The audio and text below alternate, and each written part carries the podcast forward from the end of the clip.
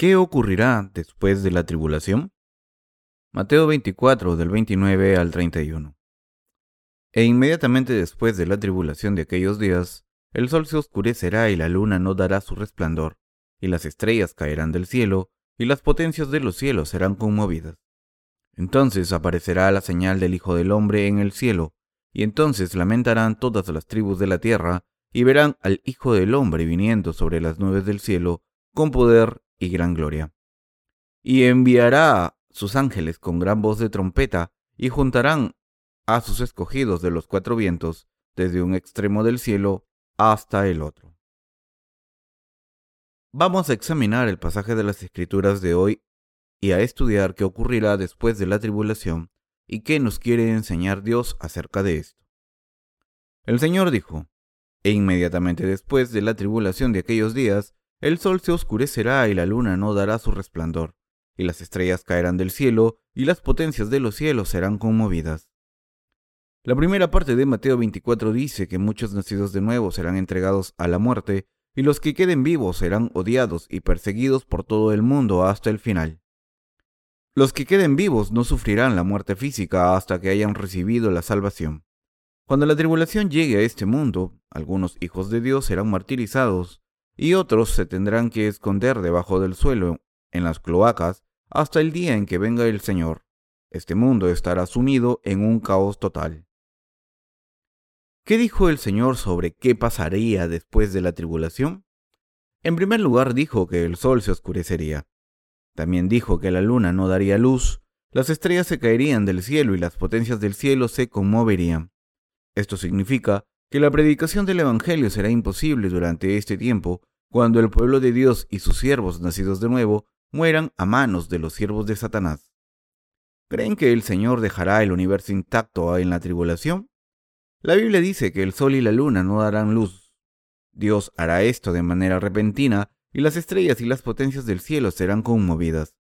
Esto significa que la armonía del universo que Dios ha creado se derrumbará.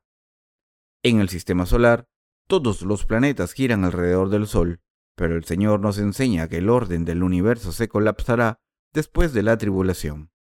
Por eso, debemos aceptar esa enseñanza y mantenerla en nuestras mentes. ¿Qué ocurriría si el Sol no brillase y no diese el calor que necesitamos? ¿Qué le ocurriría a la Tierra? Sería un lugar oscuro, ¿verdad? ¿Qué les ocurriría a las plantas y árboles que se morirían? ¿Qué le pasaría a la gente?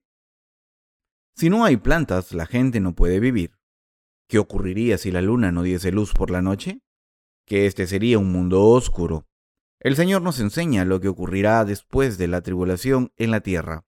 Sería bastante injusto que el mundo siguiera incluso después de que los justos sufran en la tribulación. Pero la Biblia nos informa de que el mundo será destruido inmediatamente. Debemos creer en las enseñanzas sobre los sucesos de después de la tribulación. No hay ninguna razón por la que Dios deba dejar que el mundo continúe después de que los hijos de Dios nacidos de nuevo pasen por la tribulación. Además, ¿pueden imaginarse las estrellas cayendo del cielo como misiles celestiales? ¿Han visto las películas Armagedón o Dit Impact? Esas películas tratan sobre individuos heroicos que salvan a la Tierra de un asteroide que va a caer sobre la Tierra a una velocidad precipitada y que va a destruir la Tierra. En un acto desesperado por salvar la Tierra, los personajes principales van en una nave al espacio para encontrar el asteroide y entonces lo destruyen con una bomba nuclear. Es impresionante ver cómo un solo trozo de meteorito que se desprendió del meteorito cae en el Océano Atlántico, lo que crea un tsunami desastroso y destruye algunas grandes ciudades de la costa este de los Estados Unidos. La Tierra será así en el final de los tiempos. Estas películas de ciencia ficción no están hechas sin ningún fundamento. Es muy posible que eso ocurra. Los científicos nos informan de que los dinosaurios desaparecieron de repente de la Tierra porque un meteorito o asteroide de varios kilómetros de diámetro cayó en la Tierra, y el polvo que causó cubrió toda la atmósfera y causó una edad de hielo. Por cierto, cuando el Señor dice, haré esto, debemos entender lo que está diciendo y creerlo. En realidad es muy difícil imaginarnos esto. A veces vemos sucesos desastrosos como aviones estrellándose, rocas desprendiéndose de una montaña y grandes barcos hundiéndose. Pero es difícil imaginarse las estrellas del universo colisionando, grandes meteoritos y asteroides cayendo como misiles y estrellándose en la Tierra a una velocidad increíble, y el resultado de todo es que la Tierra se convierta en una bola de fuego. Ese tipo de películas están basadas en las consideraciones de científicos porque la posibilidad de que estos desastres ocurran es más que suficiente. Es difícil entender las enseñanzas del Señor sobre el periodo de la tribulación con nuestra inteligencia limitada, pero sé que es posible porque esto es lo que el Señor nos dice en las Escrituras. Si la tierra queda totalmente destruida, será imposible vivir en ella a no ser que el Señor la renueve. Por eso, he aquí que haré todas las cosas nuevas. Está escrito en el libro del Apocalipsis 21.5. El Señor dice que hará todo nuevo en este mundo y reinará con nosotros durante mil años y que después vivirá con nosotros eternamente en un lugar denominado un cielo nuevo y una tierra nueva. Apocalipsis 21.1. El Señor continúa. Entonces aparecerá la señal del Hijo del Hombre en el cielo. Y entonces lamentarán todas las tribus de la tierra y verán al Hijo del Hombre viniendo sobre las nubes del cielo con poder y gran gloria. Se dice que las señales de la venida del Señor aparecerán en el cielo. No sabemos cómo se manifestarán estas cosas, pero la Biblia nos dice que vendrá en toda su gloria rodeado de arcángeles. El cielo estará lleno de estrellas magnificentes que brillarán con toda intensidad. Los ángeles y el ejército de los cielos entrarán en las nubes blancas y el Señor aparecerá sentado en un trono blanco en el cielo. Esto nos enseña que todos los que estén vivos después de la tribulación verán esta escena gloriosa con dolor y angustia, porque verán que el Señor ha vuelto. ¿Por qué llorará la gente? Los que no crean en el Señor llorarán por miedo al juicio porque no creyeron, y los que no crean con la fe correcta llorarán por su ignorancia del verdadero Evangelio. Algunos dirán, Dios vive, Jesús es Dios, y llorarán por no haber creído.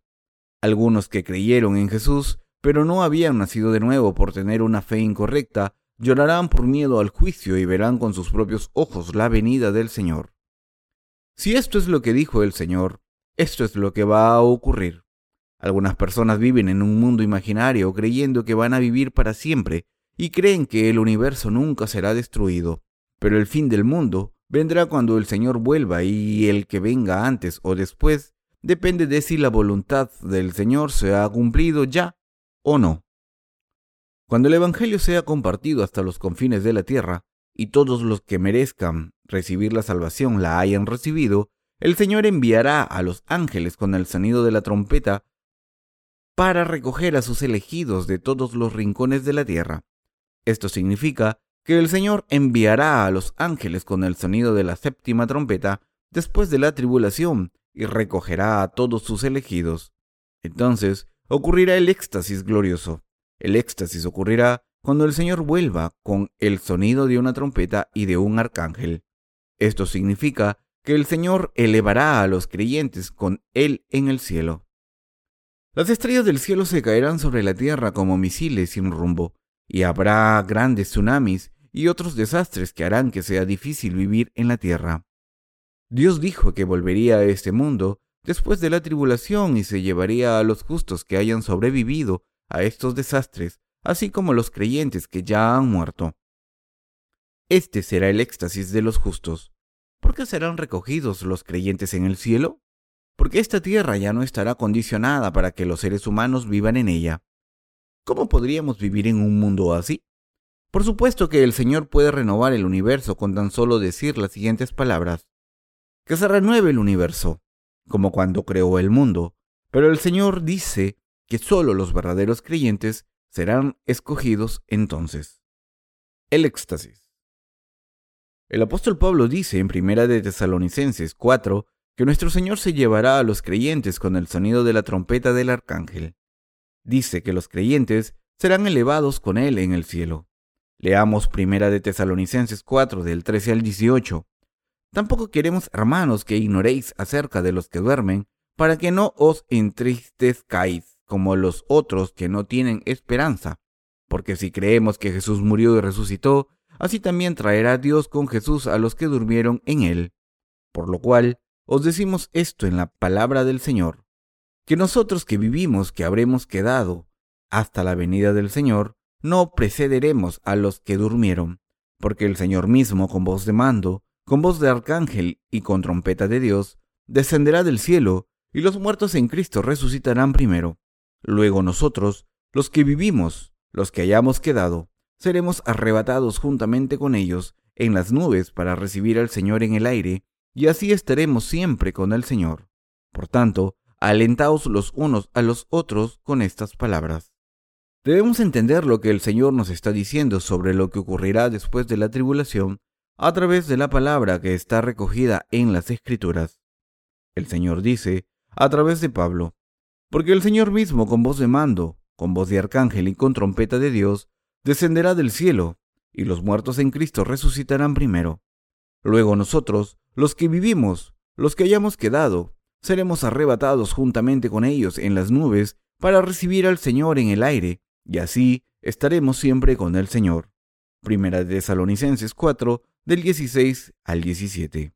La palabra dice que las señales de la venida del Señor aparecerán después de la tribulación, y el sol perderá su luz y su calor.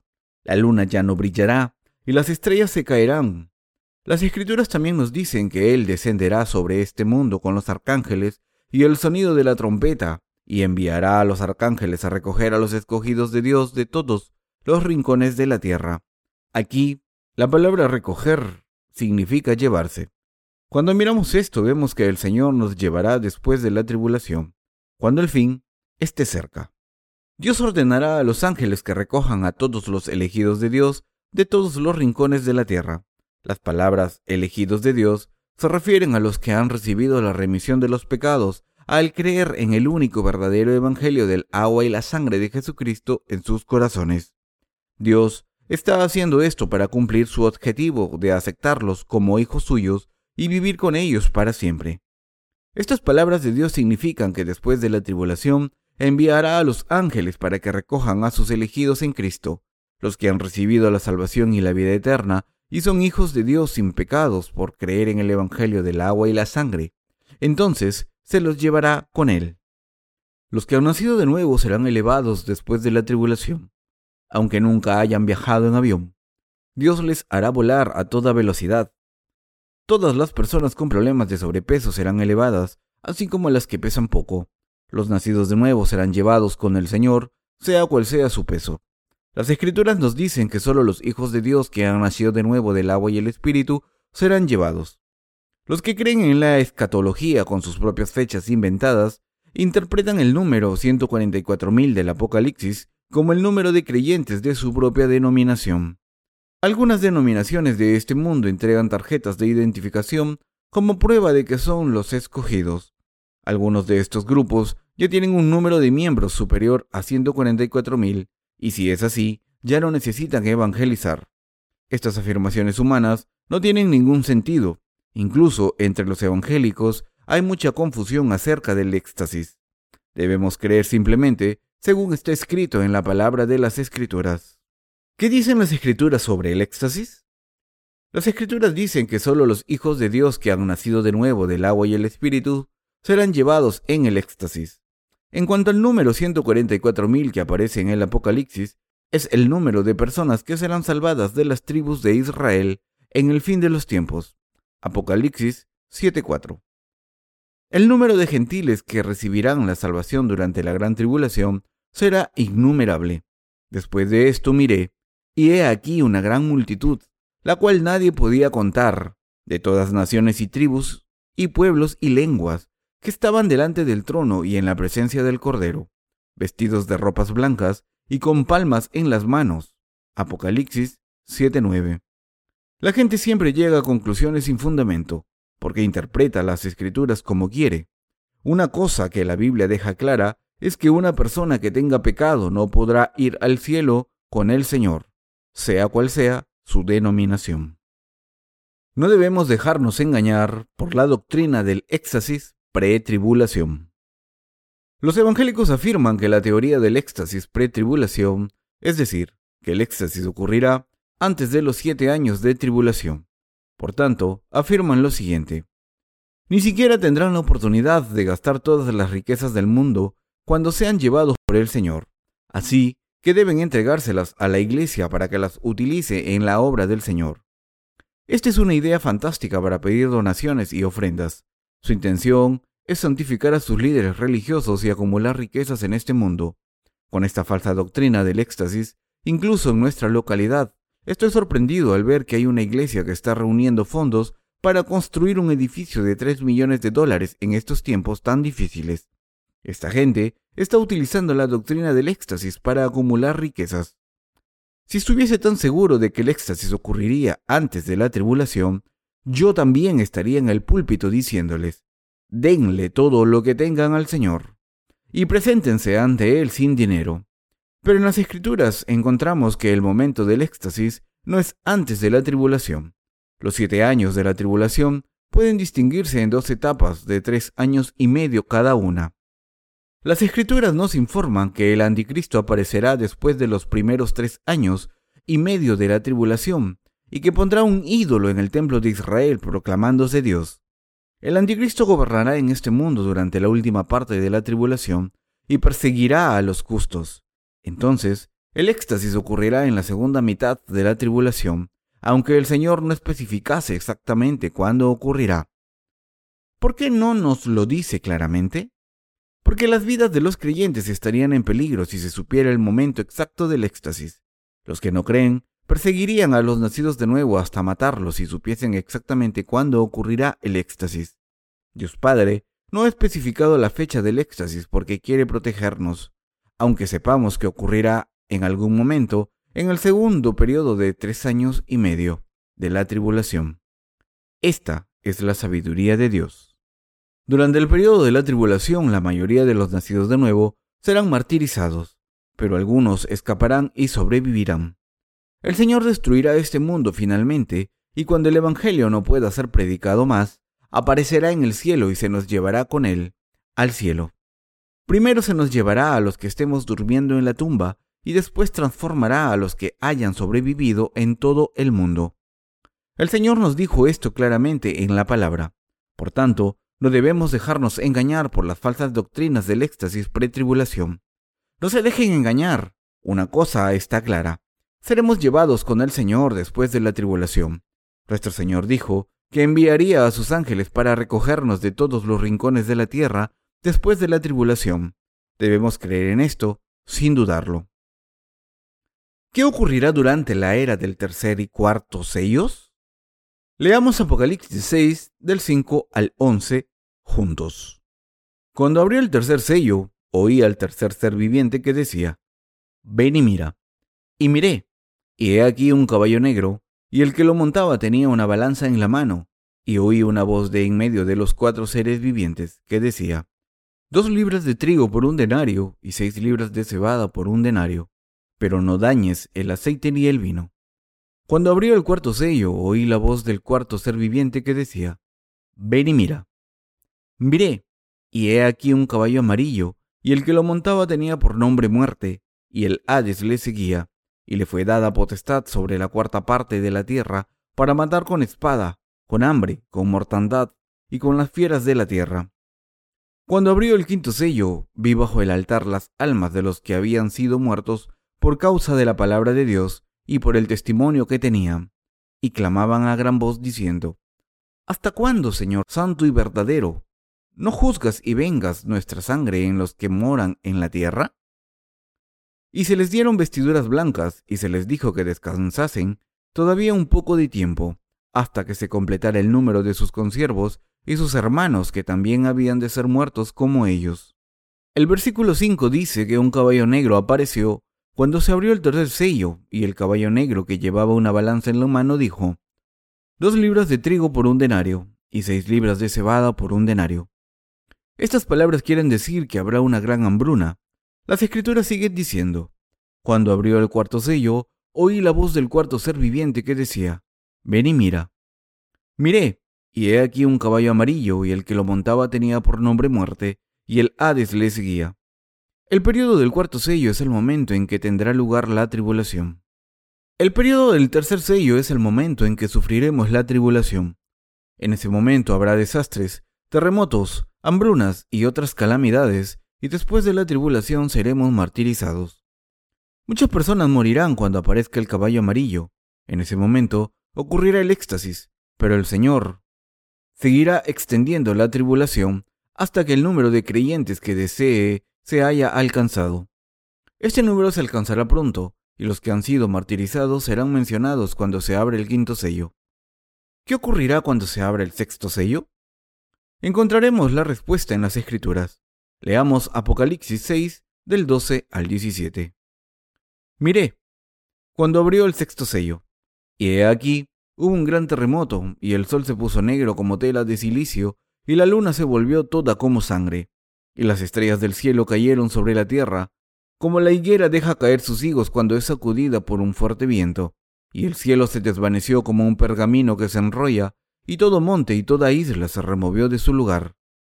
Y los reyes de la tierra y los grandes, los ricos, los capitanes, los poderosos y todo siervo y todo libre, se escondieron en las cuevas y entre las peñas de los montes, y decían a los montes y a las peñas, Caed sobre nosotros, y escondednos del rostro de aquel que está sentado sobre el trono, y de la ira del Cordero, porque el gran día de su ira ha llegado.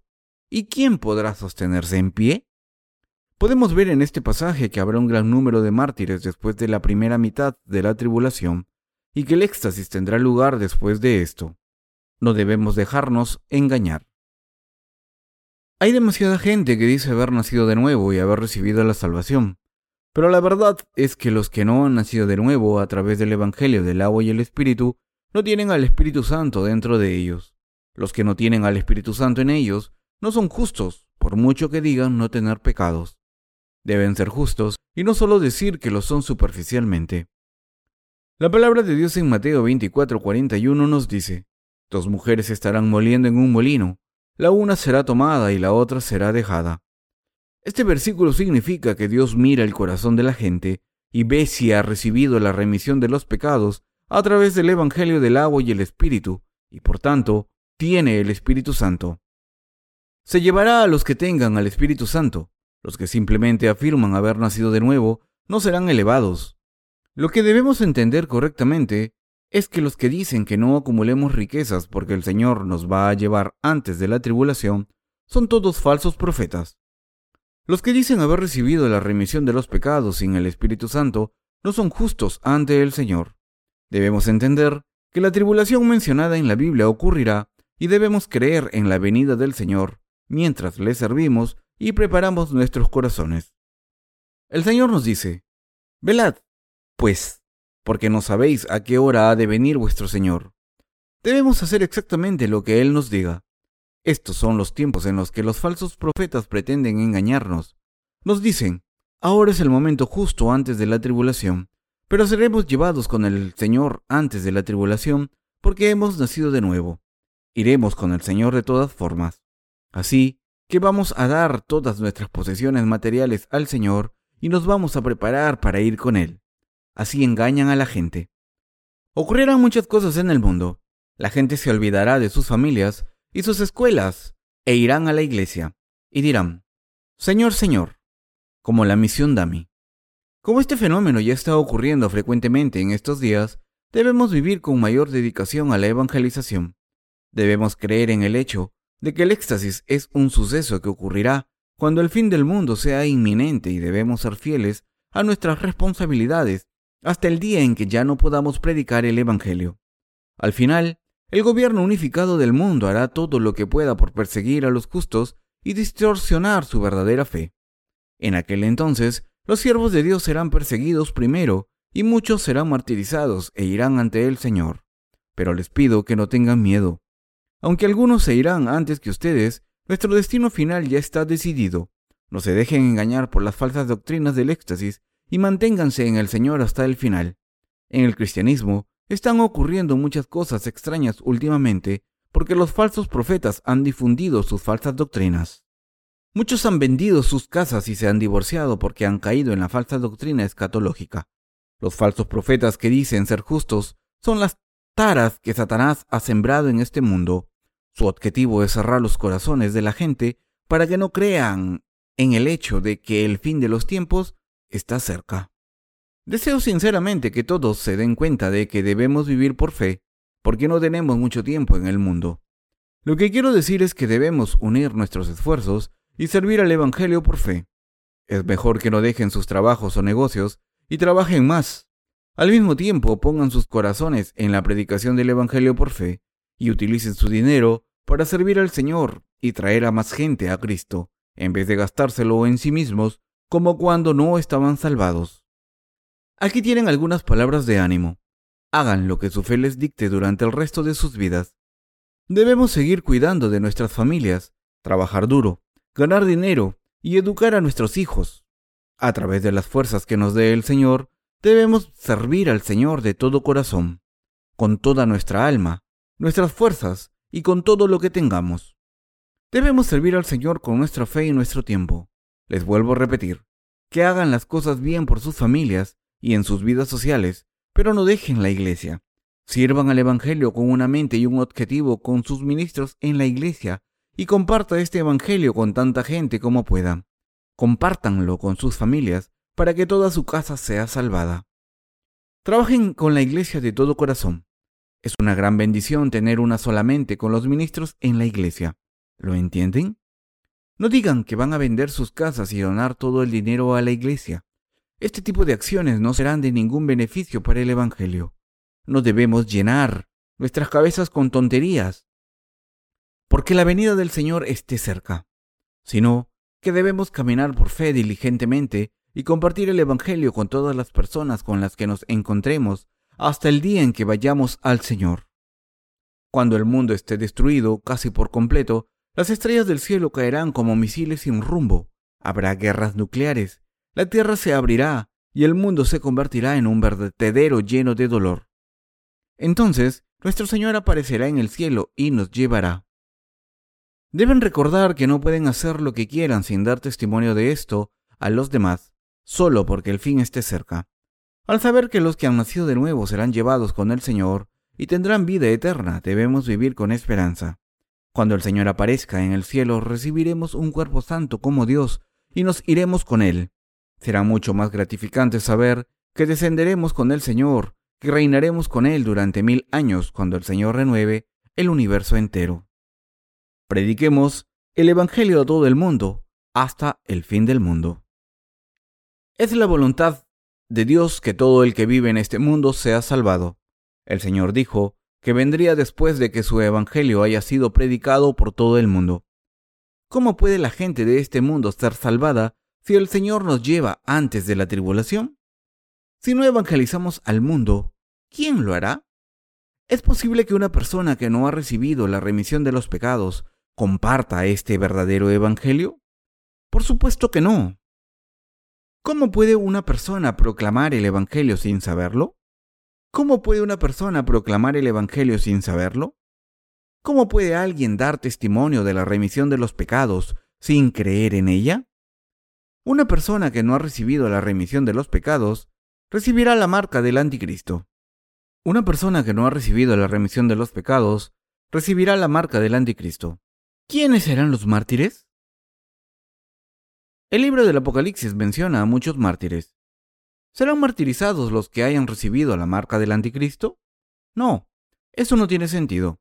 La verdad es que los que han nacido de nuevo del agua y el espíritu serán martirizados por su fe.